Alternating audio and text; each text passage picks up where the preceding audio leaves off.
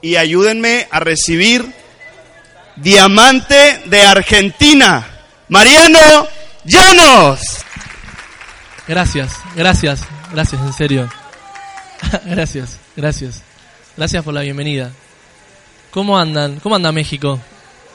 ¿Súper bien? Bueno. Bueno, gracias, gracias por, la bienvenida, gracias realmente por, la presentación. Bueno, como bien me presentaron, mi nombre es Mariano Llanos voy a ser el encargado de dictar el seminario el día de la fecha. Lo que sí, voy a aclarar algo antes de arrancar. Sé que hay palabras que en Argentina se dicen que acá no, y palabras que acá se dicen que en Argentina no. ¿Ok? Entonces, si yo digo algo que es desubicado, eh, meto la pata, como decimos nosotros, le pido que se rían, ¿ok? Nada más, ustedes ríanse y yo sigo fluyendo, digo, uh, algo habré dicho, pero sigo, ¿vale? ¿Les parece llegamos a ese acuerdo? Yo doy mi 100, pero ustedes, si digo algo, ríanse, ¿bien? Buenísimo. Bueno, realmente es un honor estar compartiendo acá con ustedes. Vengo desde Argentina, yo soy allá de Buenos Aires. Voy a corregir a Felipe, me mató recién. Tengo 26 años, no 28. Realmente me dolió, me dolió eso, pero igual un fuerte aplauso para Felipe que me presentó bien igual. Cosas que pasan. Desde los 24 que estoy desarrollando el proyecto que, que, hoy les voy a comentar, pero en realidad el evento y sobre todo esta primera parte va enfocado a trabajar sobre principios de éxito. ¿Por qué hablo de principios de éxito? Porque son aplicables a cualquier rubro o a cualquier área que vos quieras aplicarlos. Los conceptos que hoy yo te traigo son aplicables absolutamente a cualquier área o a cualquier rubro que vos quieras aplicarlo. Entonces, lo que yo hoy te voy a comentar, llévalo hacia donde vos quieras. Realmente a mí me permitió construir un sistema que me permite generar ingresos súper altos y sin tener que estar dedicándole tiempo. De la misma forma que haber construido departamentos, esa es misma forma. Ahora bien, en esta primera parte va a haber dos partes de ocho horas cada parte. No, mentira un rato, 40 minutos. Cada parte, la primera parte voy a hablar más enfocado en un llamado de conciencia, de empezar a cuestionarnos ciertas, ciertas cosas. Y la segunda parte es mi historia, que probablemente se rían un poco, ¿sí? Bien, vamos a arrancar. Ahí estamos. Ahí va. El seminario le puse como nombre Ya te despertaste. Y arranco con preguntas porque yo creo que uno tiene que hacerse las preguntas correctas que yo mucho tiempo no me las hice y mucho tiempo vivía en piloto automático. Iba, como dice un amigo, José Bobadilla, de mi casa al trabajo, del trabajo a mi casa y así sucesivamente todos los días. Y en vez de pasar todos los años distintos, repetía el mismo año. Ahora bien, yo le pregunto esto porque la base del proyecto que nosotros desarrollamos es un sistema de capacitación. Un sistema de capacitación continuo que se vive actualizando y que lo que te permite es a cuestionarte y a empezar a aprender como les decía yo, principios de éxito. Ahora bien, cuando uno empieza a absorber información, ¿a través de qué la absorbemos a la información? De los sentidos, ¿sí? De los sentidos. Entonces, absolutamente todos ahora están absorbiendo información a través de diferentes sentidos. Ahora bien, si bien todos absorbemos el mismo tipo de información, no todos vemos lo mismo. ¿Es así o no? O sea, pero, o sea uno no ve el mundo como es, vemos el mundo como somos. Ahora bien, yo absorbo información y la paso como una especie de filtro. Todas las personas, todos nosotros en nuestra cabeza tenemos un filtro. Ese filtro está determinado de acuerdo a nuestras creencias, de acuerdo a nuestras actitudes, de acuerdo a nuestra forma de pensar, armada, o sea, programada muchas veces por nuestra infancia, por cosas que nosotros hemos hecho. Ahora bien, fíjense lo siguiente. Todo, todo el tiempo, y vamos a la positiva, nosotros recibimos estímulos de diferente tipo. Todo el tiempo recibimos estímulos de diferente tipo. Un estímulo, por ejemplo, ahora es vía oral el seminario que yo estoy dictando. Pero, por ejemplo, vos podés estar jugando al fútbol y viene alguien y te mete una patada en la pierna. Ese es un estímulo, ¿sí o no? Y siempre ante un estímulo, uno tiene una respuesta. Ahora, el tiempo o el espacio entre ese estímulo y esa respuesta yo le denomino conciencia. ¿Qué es la conciencia? Eso, el espacio entre estímulo y respuesta. ¿Qué es el nivel de conciencia? Eso, el espacio entre estímulo y respuesta. Nivel de conciencia más chiquito, ¿cómo respondemos? Más rápido. Entonces terminamos siendo alguien reactivo. Entonces me pegan y pego. me tocan bocina y puteo. Me, o sea, ¿Sí o no? Y así con un montón de situaciones que cotidianamente hacemos. ¿No? No hago señas, a mí me enseñaron señas acá, ¿no? Al- algo con la mano, no sé, algo así. Que en la Argentina no tienen sentido, pero acá es fuerte, por lo que me dijeron. Bien, y uno hace señas de todo tipo y demás. Ahora, fíjense lo siguiente. Entre ese estímulo y esa respuesta está el nivel de conciencia, que está determinado, como yo les decía antes, con nuestra forma de pensar. ¿Por qué nuestra forma de pensar? Nosotros tenemos que trabajar mucho en nuestra forma de pensar. Lo primero que uno tiene que trabajar es qué metes en tu cabeza. Porque lo que vos metas en tu cabeza va a determinar cómo estés pensando. ¿Sí o no? Perfecto. Entonces, como yo pienso, o sea, siempre un pensamiento genera una emoción. Entonces, si yo pienso en comida, ¿qué me da? Hambre. La emoción siempre te mueve a una acción. Si yo tengo hambre, ¿qué hago? ¿Cómo? Ahora, la acción repetidas veces te genera hábitos. Y nosotros somos personas de hábitos. Muchas veces hábitos que nos llevan o no nos llevan al resultado que queremos. Por eso la idea de esta charla es empezar a replantearnos qué hábitos tenemos. Si esos hábitos son constructivos o destructivos. Por eso le decía que es aplicable absolutamente a todo. Ahora bien, yo los hábitos que había generado durante mi, en mi vida no me llevaban al lugar donde yo quería. Yo no les conté, pero antes de desarrollar este proyecto, siempre fui alguien que, que dijo, tengo que ir por más en la vida, algo más tiene que haber. Y yo, al- o sea, en mi vida, iba a decir pasada, pero sonaba como raro, trabajaba como conductor de trenes. ¿Bien?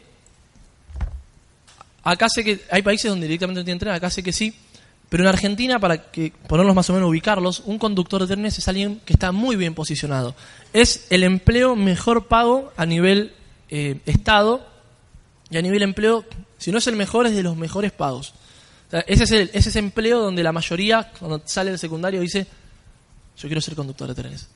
Porque cobras como 6, 7 veces un sueldo básico, trabajas 6 horas y encima tenés un gremio que te avala y que no te echan ni aunque, ¿sí? Aunque pises a Messi, digamos. Entonces, no hay chance. Yo vengo de familia ferroviaria. Mi papá ferroviario, mi abuelo ferroviario, el nieto que tenía que ser. Ferroviario, tal cual. Ahora bien, la información que yo me metía en la cabeza me permitía pensar de determinada manera. Me permitía tomar, generar determinadas emociones y accionar y generar determinados hábitos. Pero esos hábitos no, no, no eran o sea, no iban en relación a lo que yo quería. Yo quería otro estilo de vida. Yo quería romper con eso y decir, pero algo más tengo que hacer. Y en ese algo más que tengo que hacer, entendí que mucho tiempo yo estuve atrás de como una especie de mariposa. ¿Sí? Como cazando mariposas. ¿Qué es cazar mariposas? Satisfacer necesidades de corto plazo. Hacer primero lo que te gusta o primero lo que me hace, lo que me hace sentir bien y después lo correcto. Cuando entendí que primero tenemos que hacer lo correcto para después sentirnos bien. Porque si no, dura muy poco el resultado. En ese cazar mariposas e ir por lo a corto plazo, yo agarraba y decía, bueno, ahora el auto. Y ahora, bueno, junto plata para salir el fin de semana. Y ahora me compro la ropa. Y, y así va todo el tiempo. ¿Qué entendí? Esto, que yo tenía que crear una especie de jardín. Parezco un botánico hablando así, ¿no? Pero yo tenía que crear una especie de jardín donde mi forma de ser, mi personalidad, mis hábitos, inevitablemente atraigan ese resultado que yo estaba buscando. Ahora bien, me encontraba con este tipo de pensamientos cuando yo quería ir por algo más. No sé si cualquier semejanza con la realidad es pura coincidencia, ¿sí?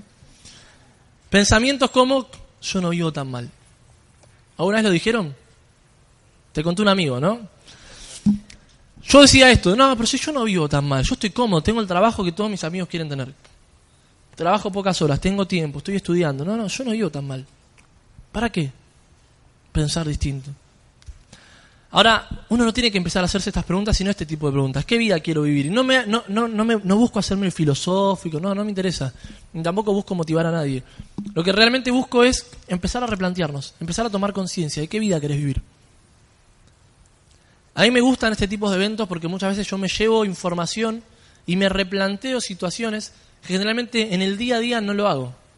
Por eso valoren también, de hecho, estar acá. Ahora bien, en esa vida que yo quería vivir, me encontré con mi forma de ser. Me encontré que había una raza, así como están los elfos y está Gollum, había una raza que se llaman los tibios. ¿Quiénes son los tibios? Esas personas que quieren algo distinto pero no hacen nada distinto. ¿Quiénes son los tibios? Aquellos que dicen, no, pero mejor me quedo guardando o cuidando lo, lo que seguro, pero no voy por algo más. ¿Quiénes son los tibios? Aquellos que después cuentan la historia de casi llego. ¿Quiénes son las personas o los tibios? Yo era uno de ellos, por eso lo estoy hablando porque lo conozco. ¿eh? Toda mi vida había sido así. Aquellos que cuando son buenos en algo, lo dejan. Aquellos que son grandes comenzadores de cosas, pero pocas veces terminan algo. Aquellos que no dan el 100. Ese era yo. Pertenecía a esta raza. Y muchos años pertenecía a esa raza. Y me juntaba con quién? Contigo. Uno es el promedio de la gente con la que se rodea. Si te juntás con dos negativos, el tercero sos vos. Si te juntás con dos tibios, el tercero sos vos. Y claro, entonces uno inevitablemente se va a comparar. Y no está mal compararse. El tema es con quién te vas a comparar. Yo generalmente me comparaba con gente que estaba peor que yo. Entonces, ¿yo cómo estaba? Uf, era Dios y Mariano. ¿Pero por qué? Porque, claro, me comparaba con gente que estaba peor que yo. Entonces, si te vas a comparar, compárate con alguien que sea un referente para vos. Es una de las formas de salir de eso. Ahora bien, en ese camino, cuando yo identifico que era un tibio, que era alguien que jugaba, pero jugaba a no perder, en vez de jugar a ganar, jugaba a no perder. Imagínate México en el Mundial jugando a no perder. Te dan ganas de, matarlos a piñas, ¿o no? Y están así en la defensa. O Argentina, ver a Messi que juega con el arquero. Te, dan te agarra la cabeza. Entonces, como yo pertenecía a eso, una vez que lo identifico, entiendo que inevitablemente tengo que recorrer un camino para salir de eso. Y estoy seguro que la mayoría de ustedes ya escuchó esto, ¿o no? Que tenemos que ir de A hasta B. ¿Lo escucharon alguna vez? Yo lo había escuchado, toda mi vida lo escuché. Pero muchas veces escuchamos cosas y pasan de largo. No hay peor oportunidad perdida que aquella que no pudiste ver. Cuando estoy en A y quiero ir a B, lo primero que tengo que tener en cuenta que es dónde estoy. Y acá entra en juego la sinceridad. Yo mucho tiempo no quise reconocer dónde estaba. No quise reconocer las habilidades con las que contaba y con las que no contaba. Entonces yo pensaba que estaba a donde está el sillón, acá, y yo estaba acá. Entonces, claro, todas las acciones que, que yo hacía no me llevaban al lugar que yo quería. ¿Pero por qué? porque no sabía dónde estaba. Primero uno tiene que aprender a liderar tu, su metro cuadrado, aprender a ver qué habilidades realmente contás y cuáles no, y ser sincero con eso y reconocerlo. Y las que no, me apoyo en la experiencia de otros, en la que no leo libros. ¿Para qué están los libros? Para aprender de la experiencia de otros. Personas que le dedicaron toda una vida a leer un libro, yo en, en dos semanas, en una semana lo leo. Y aprendí todo lo que esa persona aprendió en su vida. o sea, los libros están para eso. El libro está para aprovecharlos y aprovechar la experiencia ajena. Si no, es muy poquito. o sea, vivimos 80, 90 años, es muy poco para aprender toda la historia. Por eso hay que leer. Cuando uno empieza a leer, empieza a conocerse más y empieza a entender dónde estamos ubicados. Sea, realmente dónde estoy ubicado. Quiero ir para allá, pero ¿dónde estoy? Porque si querés ir para Argentina, pero no sabes si estás en México, en Canadá o en Europa, ¿qué avión te tomás? Es eso, ¿eh? Ahora bien, una vez que tengo bien en claro dónde estoy, tengo que ver hacia dónde quiero ir. Y ese hacia dónde quiero ir, el otro día hablaba con un amigo, muy amigo mío, se llama Pablo Di Benedetto, y nosotros hablamos, sí, la gente, lo nuevo decir quién, quién es, ¿no? Tiene un resultado muy grande en Argentina dentro de este proyecto y es un mentor para mí, y es un amigo aparte.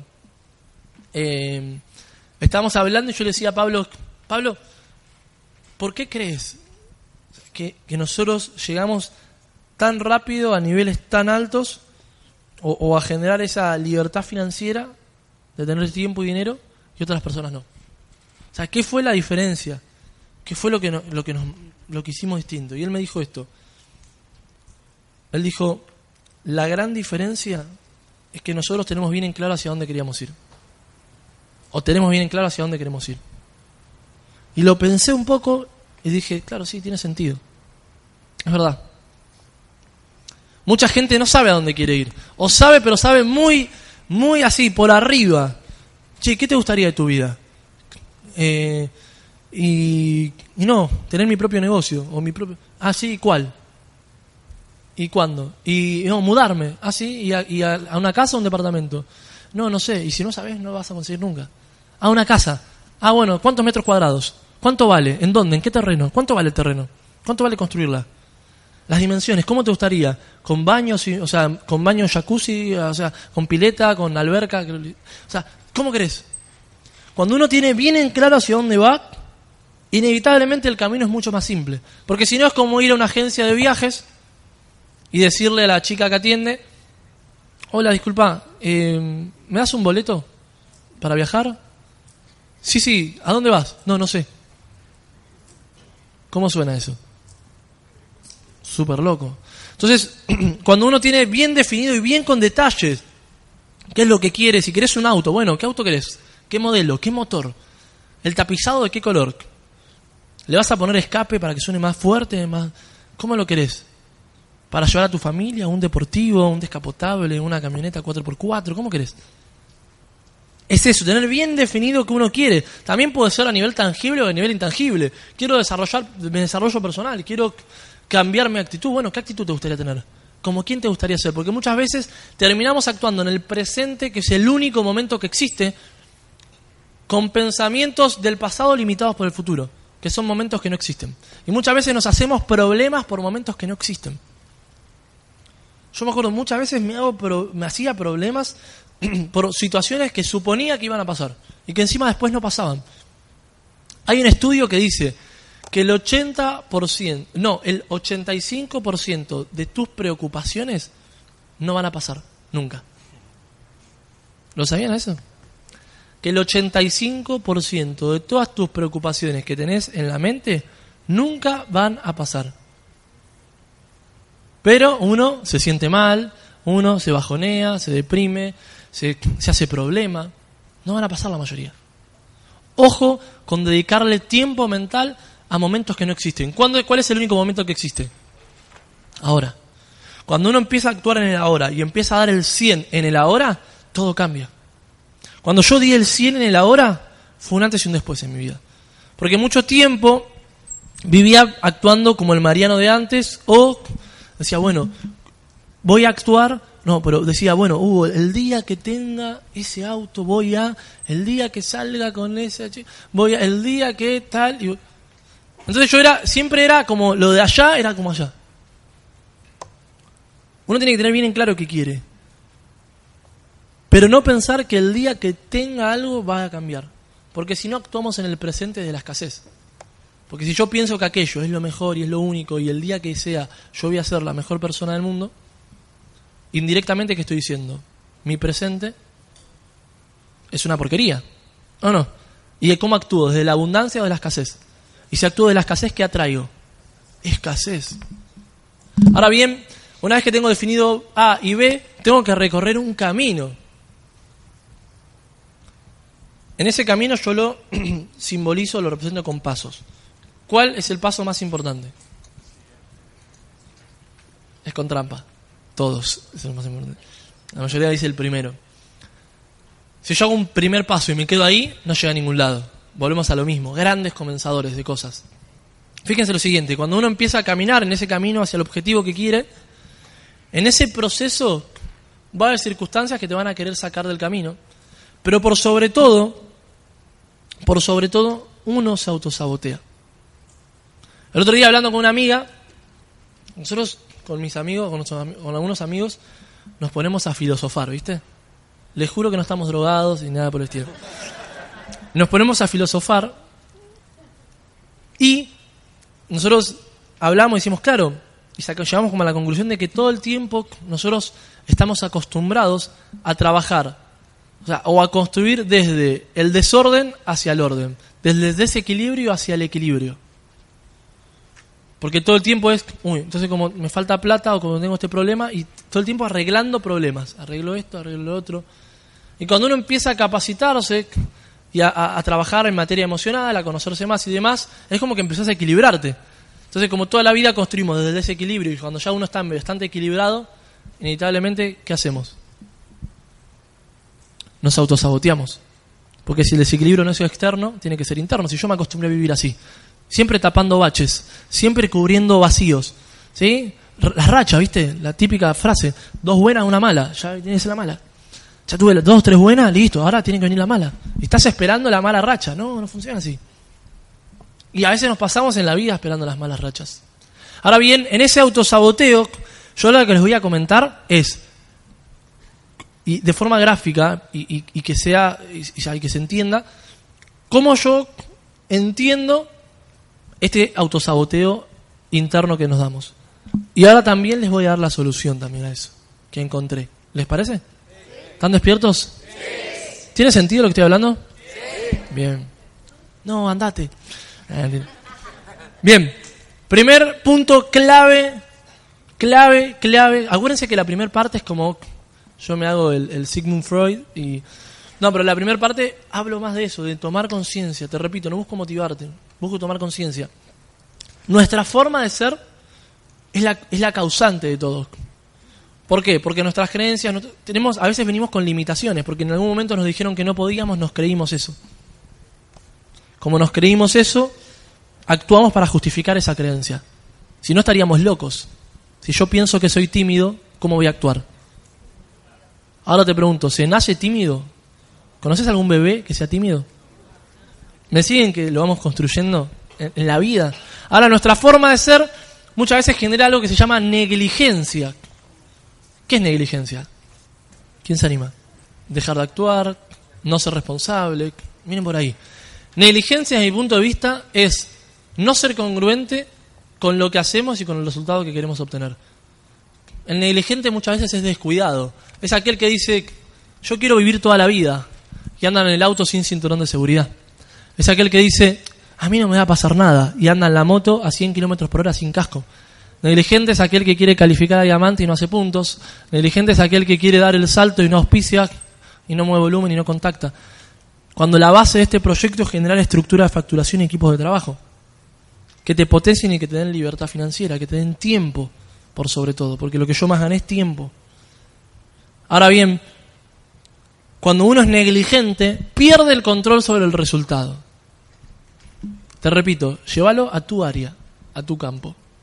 Cuando uno es negligente, pierde el control sobre el resultado. Y como perdemos el control sobre el resultado, eso nos genera estrés. Y como empezamos a tener estrés, porque el estrés es tener, o sea, si vos tenés control sobre el resultado, no vas a estar estresado, para nada. Pero cuando uno pierde el control se estresa. Y como te estresás, generás ansiedad. Y te empezás a poner ansioso. Y la respiración cambia y te empezás a alterar. Y claro, y lo pasás ya a lo físico. Y a nivel mental y a nivel biológico, el ser humano tiene, o sea, actúa sobre la ansiedad. ¿Cómo? Utilizando mecanismos. ¿Qué mecanismos pueden ser? Por ejemplo, fumo un cigarrillo porque me siento más tranquilo, ¿o no?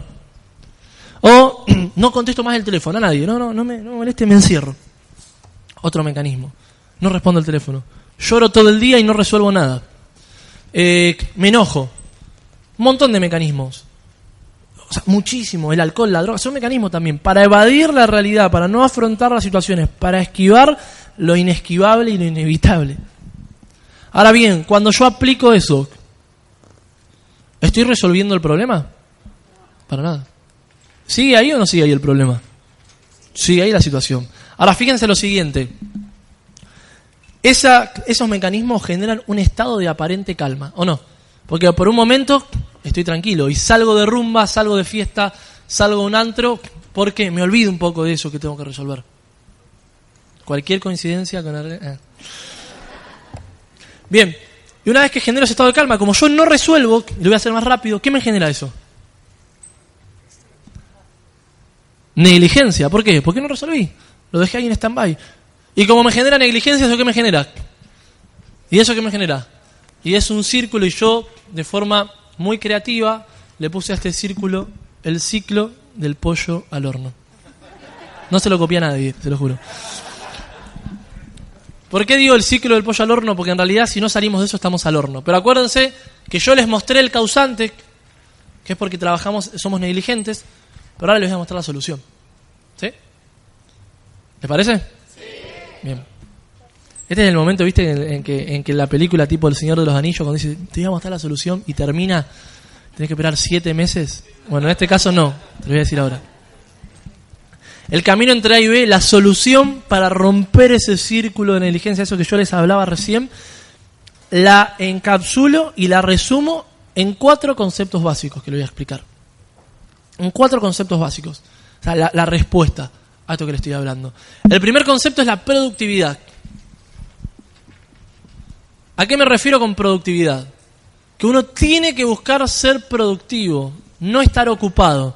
Muchas veces vivimos ocupados y no somos productivos y no tenemos el resultado que queremos. Y la gente me dice, pero yo le doy y le doy y le doy y le doy y no pasa nada. No, no pasa porque estás ocupado y no sos productivo, porque no sabes optimizar tus recursos.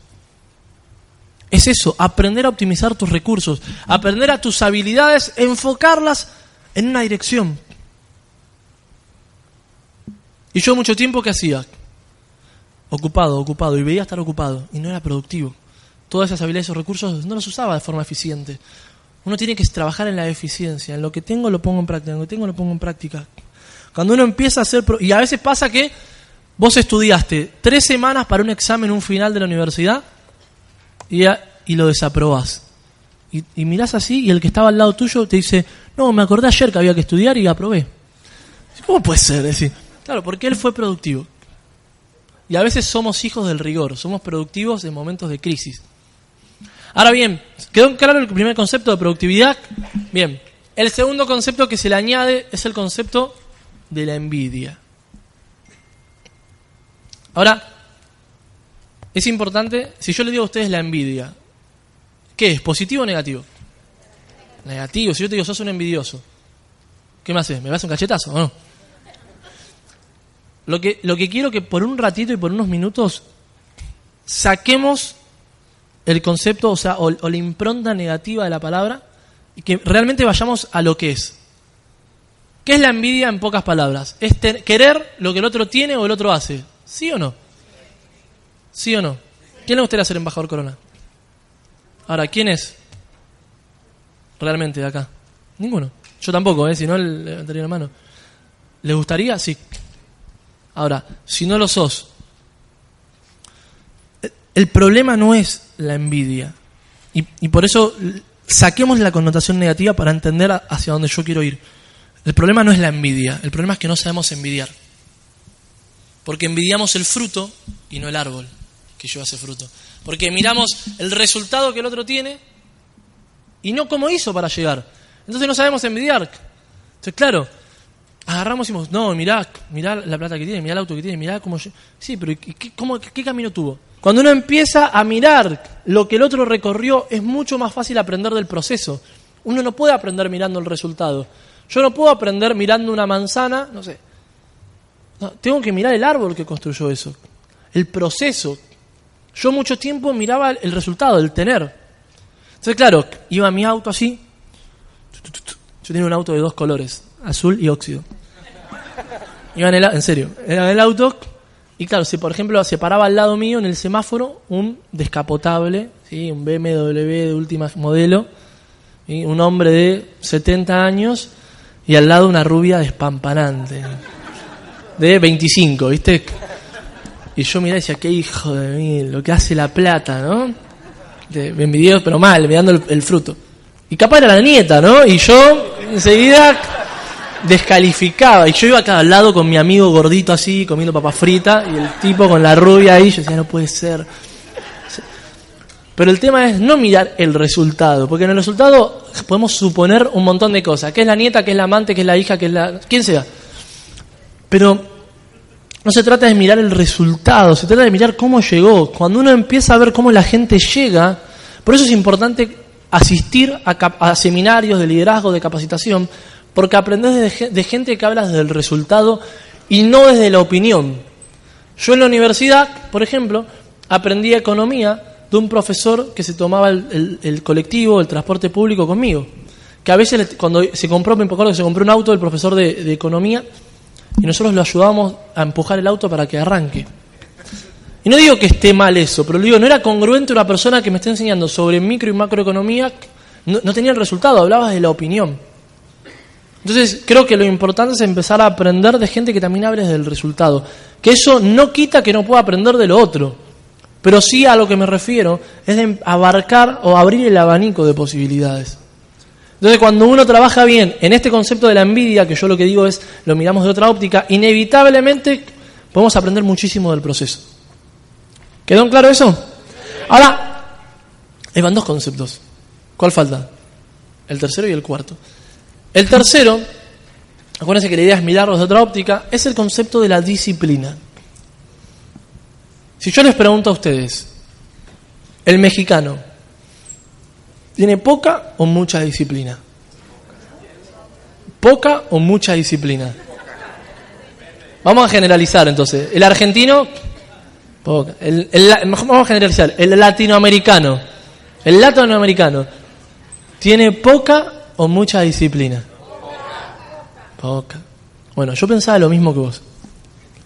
Pero entendí algo que es lo siguiente, que en realidad la gente tiene mucha disciplina, muchísima. El tema es que no está bien orientada. Fíjense lo siguiente, quiero que me respondan de forma sincera. Para estar 40 años en un trabajo que no te gusta, ¿tenés que tener poca o mucha disciplina? Muchísima para estar 30 años al lado de una pareja que no amas? ¿Poca o mucha disciplina? Y mucha paciencia, ¿no? O sea, ¿tenemos o no tenemos disciplina? Tenemos, de sobra, o sea, para tirar para el techo. El tema está en que no sabemos direccionarla, es que está enfocado en satisfacer siempre necesidades de corto plazo y no a largo plazo. ¿Qué tenemos que hacer entonces con esa disciplina? Correrla para a largo plazo, para construir sistemas a largo plazo, sistemas que nos generen ingresos residuales, sistemas que nos generen ingresos que funcionen en piloto automático, sistemas que nos generen ingresos que sin nuestra presencia física sigan funcionando. Porque la disciplina la tenemos todos. Y si pensamos que el latinoamericano tiene poca disciplina, no estamos mintiendo. Porque les acabo de comprobar que hay mucha disciplina. Sobremanera, o sea, muchísima. El tema es, ¿para dónde la orientamos? ¿Cómo estamos pensando? ¿Cómo estamos enfocando? Ahora bien, una vez que tenemos bien en claro el concepto de productividad, de envidia y de disciplina, está el cuarto concepto, que desde mi punto de vista es el más importante. Es el más importante porque sin él los otros tres no funcionan. Sin ese concepto queda como todo muy en el aire. El concepto es el siguiente, soltar. Y para que, se, para que yo, eh, hacerme explicar bien, lo voy a contar con una, con una historia muy cortita a este concepto. Resulta que en Asia los cazadores de, simios, de monos, ustedes le dicen changos, ¿le puedo decir monos? Así, bien. Los cazadores de monos crearon una especie de jaula que va murada al piso. ¿sí? Una especie de jaula que va murada al piso, ¿sí? clavada al piso, atornillada al piso, que la ponen en lugares de tránsito de esos animales en su área natural. Ahora bien, como está hecho para cazarlo, hay una, una reja en la parte de arriba donde el mono puede ver que hay comida dentro. Entonces el mono empieza a buscar para ver, quiere agarrar la comida, no puede, y ve que en uno de los laterales hay un hueco, un agujero. Mete la mano y agarra la comida y no puede sacar la mano. ¿Por qué? Porque esa trampa está diseñada para que la única forma en la que él pueda sacar la mano es con la palma abierta, como entró. Pero claro, ¿qué hace el mono? Agarra la comida y quiere salir y no puede, y quiere salir y no puede, y quiere salir y no puede. Y pasa una hora, y pasan dos horas, y pasa tres horas, hasta que viene el cazador. Cualquier semejanza con la realidad es pura coincidencia, porque en la vida, ¿qué pasa a veces? Pasa un año, pasan dos años, pasan diez años, y seguimos atados a cosas que no nos llevan al resultado que queremos, y por miedo a no soltar, Vivimos como una especie de cárcel imaginaria. Una especie de cárcel imaginaria que no nos lleva a ningún lado, que no nos gusta, pero que estamos ahí. Y no estoy hablando del trabajo, estoy hablando de creencias y de formas de pensar. Estoy hablando de creencias y de formas de pensar, que no nos llevan al resultado que queremos y que sin embargo las tenemos ahí. Y las defendemos a muerte. No, mirá que animate a soltar. Si yo quiero agarrar, no sé, Otro micrófono, tengo que soltar este que tengo en la mano. Lo bueno es enemigo de algo mejor. Porque cuando uno está bien, no ve algo mejor. Lo bueno hace que te quedes ahí, en lo bueno. Y no vas por algo mejor. Cuando yo estaba cómodo en el trabajo que tenía, no me animaba a ir por algo mejor, porque estaba bien. Y me repetía esta frase, por eso es importante soltar. Soltar frases como la siguiente. Yo soy así. Mirá que yo soy así. No, mirá, yo ya estoy grande para, para esto, yo soy muy joven. No, mirá que yo soy así, ¿eh? Yo ya... Ahora, si uno dice yo soy así, internamente quiere algo más, pero uno dice, no, mirá, yo soy así. Inevitablemente, ¿cómo vas a actuar? ¿De la misma forma o no? Y si actúas de la misma forma, ¿el resultado cuál va a ser? El mismo. Entonces no trata de actuar así, sino se trata de empezar a cambiar eso. Y muchas veces uno se compara con los demás y, y tiende a generalizar. No, porque todos en México están en crisis. Es verdad, pero también hay gente que no. No, mirá que todos están mal. No, todos no. No, mirá que no, la gente no se educa, la gente es un desastre, una maleducada. Eh. No, todos no. Ojo con comparar y ojo, ojo, o sea, cuidado con generalizar. Porque en el generalizar vos te metes en esa bolsa. Y es una muy buena forma de justificar de quedarte en el mismo lugar. Porque sí, todos son así. Y después entendí algo, que es verdad, pero que uno tiene que hacerse responsable de la situación. Yo mucho tiempo no me hacía responsable de mi resultado, porque todos tenemos un resultado. Nos gusta o no nos gusta, tenemos un resultado. Ahora bien, fíjense lo siguiente. Cuando uno se empieza a ser responsable, empieza el cambio verdadero. ¿A quién le pasó, ya que en este proyecto se trata de generar equipos de trabajo y generar estructuras de facturación basadas en productos de primera necesidad? ¿A quién le pasó que haya invitado 10 personas y te dijeron que no? Que hayas invitado a 10 personas que dijeron, me, me gusta, pero está bueno, ¿eh? pero no es para mí. O mejor, este así. O que te diga, lo voy a hacer. Muy bueno, vamos para adelante. Y después no te responde en el celular. Eh. Pero entendí algo, miren lo siguiente. Si yo le digo a 10 personas, ¿sí? los voy a hacer pensar ahora. Si yo le digo a 10 personas y las 10 personas me dicen que no, por el motivo que sea por lo que sea, ¿cuál es el punto en común entre esas 10 personas? ¿Cuál es el punto en común entre esas 10 personas? A ver, los escucho. Uno mismo, que son todos vagos. Yo me enojaba, son todos vagos. nadie quiere hacer nada. Ah, al final quieren ganar más plata y no hacen nada. Yo me enojaba, ¿entendés? Ah, al final son re incongruentes, decía. Pero el punto en común, como bien dijeron, era yo. Entonces, le voy a regalar una frase que la traigo desde Argentina. Si una persona te dice caballo, no le hagas caso. Si una persona te dice caballo, no le hagas caso. Si 10 te dicen caballo, comprate la montura. Comprate la montura. Gracias. Es así, comprate la montura. Yo no me hacía responsable. Nah, pero son todos unos vagos. No, pero al final, cualquier cosa, no, mira, me, y no me responde el teléfono. Sí, mi amigo, ¿qué pasa que no me responde el teléfono? Comprate la montura. Cuando uno empieza a hacerse responsable de las circunstancias, empieza a cambiar absolutamente todo. Porque si yo le echo la culpa al otro, ¿de quién es la responsabilidad de cambiar? ¿Mía o del otro? No, si yo le echo la culpa al otro, es del otro. Él tiene la culpa. Entonces, ¿quién tiene la posibilidad de cambio? El otro. Pero acuérdense que cuando uno señala, hay un dedo que señala al otro y hay tres que te están señalando a vos.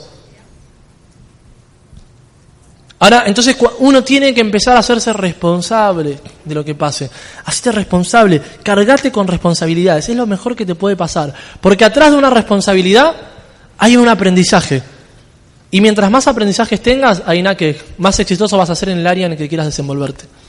Por eso hay poco abogado exitoso y multimillonario. De los médicos, la mayoría está en la media. Hay pocos que dan el salto. ¿Sí o no? Porque sé que hay muchos profesionales acá. En, un montón de los contadores, ¿todos los contadores son mega exitosos y multimillonarios? No, pocos. En todas las áreas hay poca gente que es exitosa. ¿Por qué? Por la forma de pensar, por la forma de comunicar. Por esto que yo les decía, se hace responsable al 100% y no le echa la culpa ni al gobierno, ni al presidente de turno, ni a la situación, ni al cambio climático. Que no quiero decir que esas cosas no sean importantes, pero quiero decir que mientras uno esté esperando un cambio desde afuera hacia adentro, no va a pasar nunca. El día que no va a pasar, o sea, no va a pasar. por lo menos en los próximos años no pasa. Entonces, uno tiene que animarse a hacer cambios de adentro hacia afuera. Y yo en ese cambio adentro hacia afuera me acuerdo que miraba el noticiero. Y el noticiero, las noticias cómo son, positivas o negativas. Negativas. ¿Te genera, te genera más miedo o más ganas de, cambiar y de, Miedo. Miedo te genera. Poco o mucha gente ve el noticiero. Mucha. Y ahora les pregunto algo, ¿qué es más fácil? ¿Manejar a una sociedad que tiene miedo o que no tiene miedo? Que tiene miedo, porque yo, soy el, político de turno, agarro y te prometo y te digo, no, mira, con esto reducís un poquito tu miedo, ah, bueno, dale, y te voto. ¿O no? Cosas que pasan, y pasan muchísimo en Latinoamérica que uno vive o sea, y actúa en pos de, bueno, el que me reduce menos miedo y listo, ya está. Y cuando uno mira el noticiero, como las noticias son negativas, uno piensa que todo es así. Y hay que tener cuidado en generalizar. Porque el principal, y esto sí lo digo con sinceridad, y me atrevo a decirlo, el principal problema de la sociedad, el principal problema de la sociedad no es la inseguridad, no es la delincuencia, no es el asesinato, no es el, los políticos corruptos, no, no es la devaluación, no, no, no es la educación, no, la mala educación, no. El principal problema, el principal, el principal, el principal problema de la sociedad no es el ruido de lo negativo, es el silencio de lo positivo. ¿Sí? Porque hay mucha gente que tiene Gracias. Hay mucha gente que tiene algo para aportar. Yo estoy seguro que la, o sea, la mayoría de gente es buena, gente buena, gente que no tiene maldad. Pero enseguida encapsulamos a toda una nación. No, no México no, el narcotráfico. no, eh, Colombia, Pablo Escobar. No, Argentina, Maradona, drogadicto, droga, ¿entendés? Enseguida es muy fácil encapsular a las personas y poner una etiqueta. Tenemos que ser mucho más que eso. Porque si no vamos a vivir sumidos en esa etiqueta. Y es muy difícil salir de eso. Si no, vamos a estar toda la vida condenados a pensar de esa forma porque yo nací acá y porque si el noticiero dice eso, tiene que ser así. Y no es tan así. No estoy negando lo negativo. Con esto no, no voy a negar el asesinato. No, no. Pero lo que sí te estoy diciendo es que no todo es así. Que no todo es como dicen. De que si, si, bien hay gente que si yo miro para ahí, hay un montón de gente que tiene cosas negativas para decir y para hacer y, y cosas malas que hacen, hay mucha gente que hace cosas buenas y cosas positivas. Hay mucha gente que tiene algo bueno para aportar. Hay mucha gente. Hay mucha gente que se gana la vida haciendo el bien o que se gana la vida de forma digna. Entonces nosotros tenemos que empezar a potenciar desde esa óptica. A empezar a ver a las personas esa óptica. La gente está buscando un cambio. La gente en México quiere tener más plata, quiere tener más tiempo, quiere estar más tranquila, la gente está buscando eso. Miren, lo voy a cerrar a esta primera parte con una historia muy chiquitita. Dice así. Resulta que un papá, un padre, va con el hijo al circo. ¿Sí? ¿Se entiende el circo? Sí. Va al circo, el nene tenía más o menos nueve años, por primera vez va al circo, emocionado, imagínate, nueve años, va al circo, emocionado, entra con el padre de la mano y el show principal de ese circo era con un elefante. ¿sí? Era con un elefante y el nene, fascinado, quería conocer un elefante en, carne propia. Entran, se sientan en los lugares, empieza el show, en la mitad del show, el evento principal, el elefante. El elefante gigante, pesaba varias toneladas, medía varios metros de altura, y el show era un show de fuerza donde levantaba 10 personas, levantaba tres troncos, tres árboles con la trompa y los movía y demás. Y el nene quedó fascinado. El nene quedó fascinado. Salen del show, del, circo, y en la puerta del circo estaba el mismo elefante que había levantado 10 personas y tres troncos estaba ese mismo elefante atado en una de las patas con una cadena muy chiquita y una estaca también al piso chiquita. El nene ya tenía edad para darse cuenta de eso, muy inteligente, y le pregunta al papá, papá, mirá, el elefante ese, mirá la cadena qué chiquita que es y la estaca atada al piso. ¿Por qué no, no se escapa? y el papá le dice, no se escapa porque está maestrado. El nene muy inteligente le dice al papá, ¿y si está maestrado? ¿Por qué lo atan, no? Ahora, la historia, para no hacerla larga, dice así. El papá no le supo responder por qué él estaba atado y por qué no se escapaba, a pesar de que tenía la fuerza para hacerlo. Y resulta que el nene varios años después encuentra la respuesta. El elefante no se escapaba, no porque no podía hacerlo, porque el señor creía que no podía hacerlo. Porque de chiquito, cuando era chiquito, le habían, o sea, le habían atado con una cadena bien fuerte y una estaca bien fuerte a una de las patas. Y él había intentado, intentado, intentado, intentado, intentado escaparse y no había podido. Hasta que llegó un punto lamentable en su vida en que se rindió, en que dijo no puedo. Varios años después, 20, 30 años después, el mismo elefante, con una cadena que tranquilamente podía soltarse y escaparse y ser libre, seguía atado. Y esto es como en la vida. Muchos estamos atados a veces a condiciones del pasado y porque en el pasado algo no me salió, ya está. Porque quise emprender o quise poner un negocio, ya está, no es para mí. Porque quise salir adelante, no es para mí. La invitación que te hago en esta primera parte es que te cuestiones, que te replantees, que lo que yo hoy te acabo de decir, que lo lleves a tu vida, que lo lleves a tu área. Que lo por sobre todo, que nos demos cuenta de lo siguiente. Todos tenemos dos vidas, la segunda comienza cuando te das cuenta que solamente tenés una. ¿Qué vida te gustaría tener? ¿Qué rol te gustaría generar? Y por sobre todo, ¿qué estás dispuesto a hacer para que eso suceda? Muchas gracias y nos vemos en la segunda parte. Pues pedimos con un fuerte aplauso a Diamante de Argentina, Mariano Llanos.